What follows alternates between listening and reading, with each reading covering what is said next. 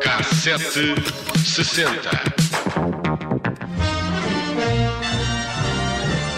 Well, hello, Look who's here. darling.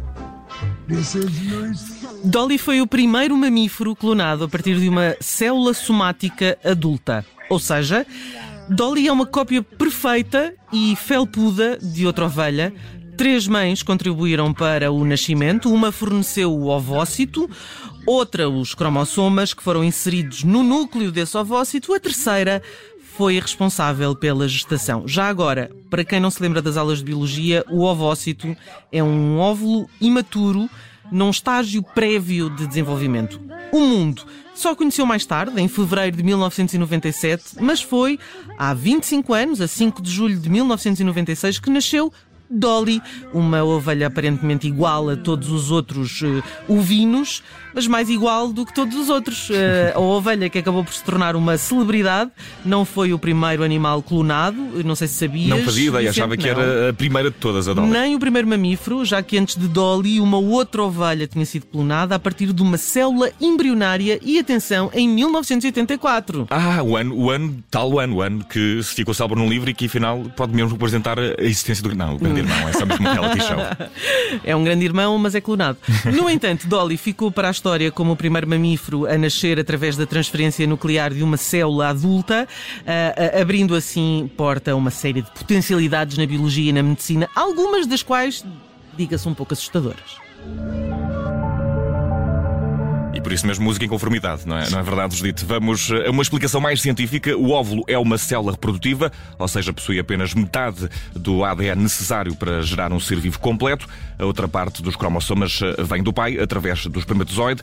A fusão dos dois gera uma célula completa que se multiplica e se torna depois um embrião. Fazer um clone é tirar essa metade de ADN e substituí-la eh, por uma carga genética completa. Eh, se já está tudo ali, não há necessidade de um espermatozoide para trazer a metade que Basta um estímulo artificial para o óvulo se tornar num novo ser vivo. Ele é implantado no útero de uma mãe de aluguer e depois cresce normalmente. Só há um problema. Ele será idêntico ao dono da célula usada no processo final.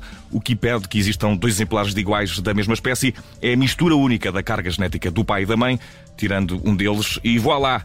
Temos um clone. O processo que deu origem a esta ovelha, cujo nome partiu de uma piada de um técnico que fazia referência à cantora Dolly Parton e soava melhor do que o nome experimental, que era Cordeiro número 6 LL3. Nós aqui também temos um cordeiro, mas é mais para as notícias e mais, não é nada eh, robótico nem clonado. Não, é, é mais, é muito mais. Miguel e é conhecido por gato, aliás. Nunca tinha sido eh, bem sucedido. A célula adulta da dadora foi introduzida numa outra sem núcleo, resultando então no tal embrião que falavas, posteriormente implantado numa ovelha de aluguer. Claro que em 1996, com a Dolly, abriu-se um desafio ético. Não há, em teoria, nada de perigoso na existência de um par de ovelhas eh, idênticas.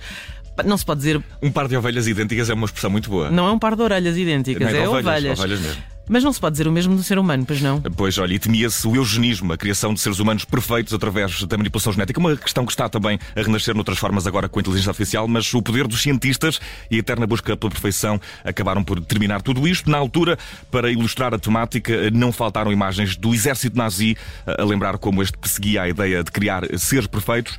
Os efeitos chegaram até à esfera política, Judito. Bill Clinton, presidente dos Estados Unidos, na altura, proibiu a utilização de fundos federais eh, para a clonagem humana e o Conselho da Europa adotou em 1997 um protocolo para proibir esta técnica em seres humanos. Enquanto estas preocupações eram levantadas, Dolly ia sendo capa de jornais e recebendo visitas de curiosos, tal qual a minha quase tão famosa como a própria Dolly Parton, e depois mantiveram-se ao longo dos eh, seus seis anos de vida, eh, que viveu quase como uma ovelha normal, não fosse a fama e alguns eh, problemas de saúde, com seis cordeiros pelo caminho.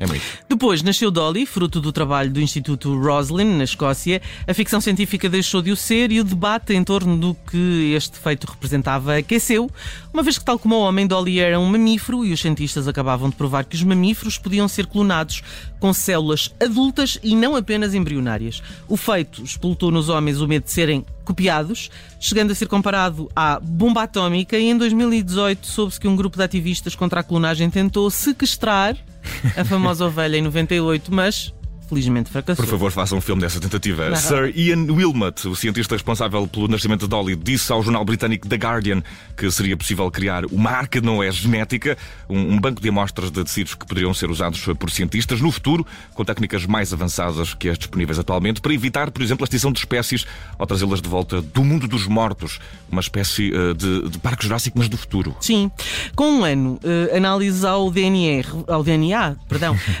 revelaram que a ovelha apresentava sinais de envelhecimento precoce, designadamente que os seus telómeros, eh, que são as, extremidades dos cromossomas, que protegem as moléculas do ADN e cujo comprimento está relacionado precisamente com a idade, eram mais curtos do que seria expectável para uma ovelha daquela idade, devido ao facto de ter sido clonada a partir já de uma célula adulta.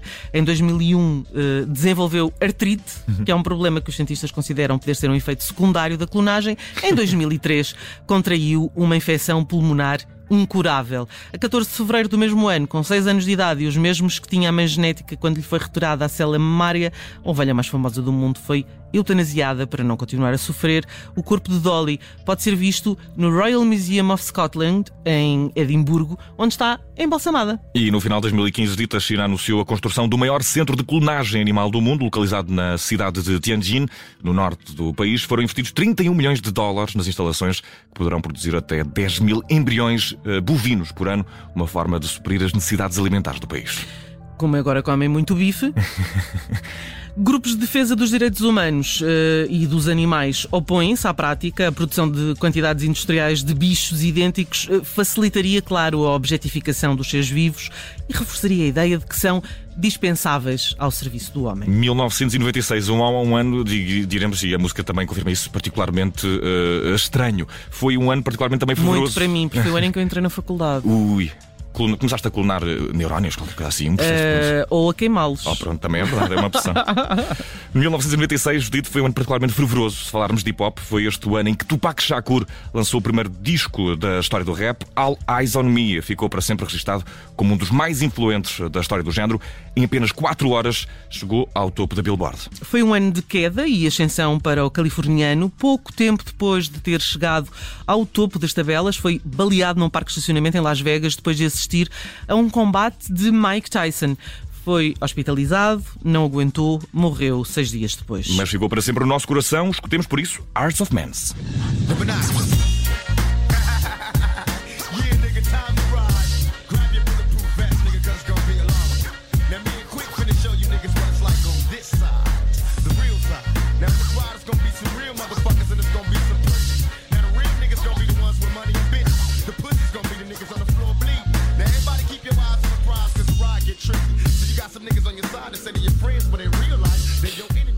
A Tupac Shakur, Arts of Mans, do eh, disco All Eyes on Me. Ele que começou pela representação e por Shakespeare, acabou por adotar aqui uma persona um bocadinho mais eh, gangster, mas eh, sempre com grande cuidado com as palavras. E dito, vamos a uma outra história de queda? Sim, senhor. Em 1996, MC Hammer declarou bancarrota. E se estão a perguntar quem é MC Hammer, Oh, tenho de a Deus. certeza que conhecem. Can't touch this. You can't touch this. Can't touch this. Touch this. My, my, my, my music hits me so hard. E não deixa de ser engraçado que o homem que canta You Can't Touch disse com alguma sobranceria, diga-se de passagem, tenha acabado eh, a não poder tocar eh, aos, nos inúmeros milhões, aliás, eh, que foi ganhando na- ao longo da carreira. Por volta de 1991, com o sucesso à porta, comprou carros, mansões, helicópteros, motas d'água, enfim, quis tocar em tudo e acabou com quase nada. E nós que aqui usamos quase sempre disparar para todos os lados, hoje assumimos que falamos de hip hop. 1996 foi mesmo um ano e peras. Jay-Z lançou o disco de estreia Reasonable Doubt.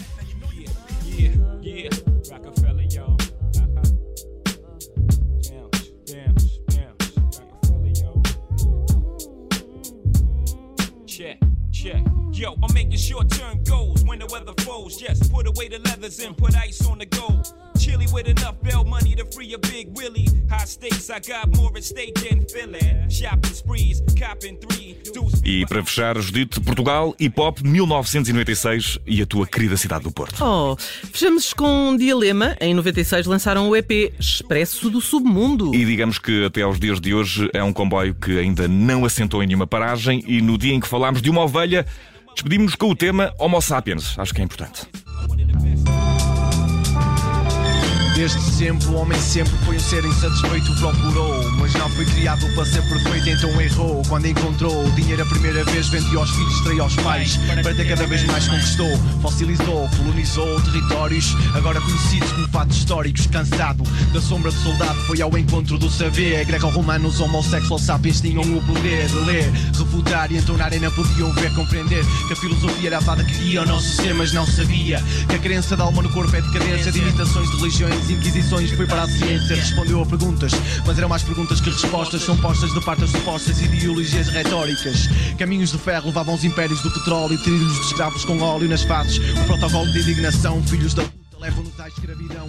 Sem saberem cada raça cria a sua própria revolução. 400 anos depois, então, fingem não praticar o mal, ajoelhados à espera que chegue o dia do juízo final. Peste negra, tuberculose, varíola, ébola, sida, vírus e bacilos são certamente os mais antigos companheiros dos anjos do apocalipse. Agora a moda são os viajantes da droga que se ajoelham para um eclipse.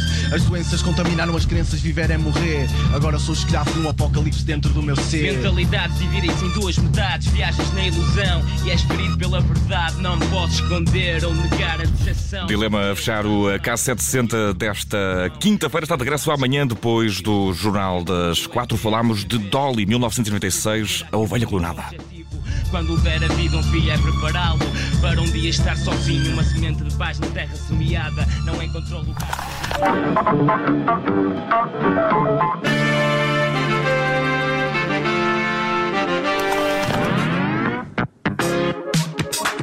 K760.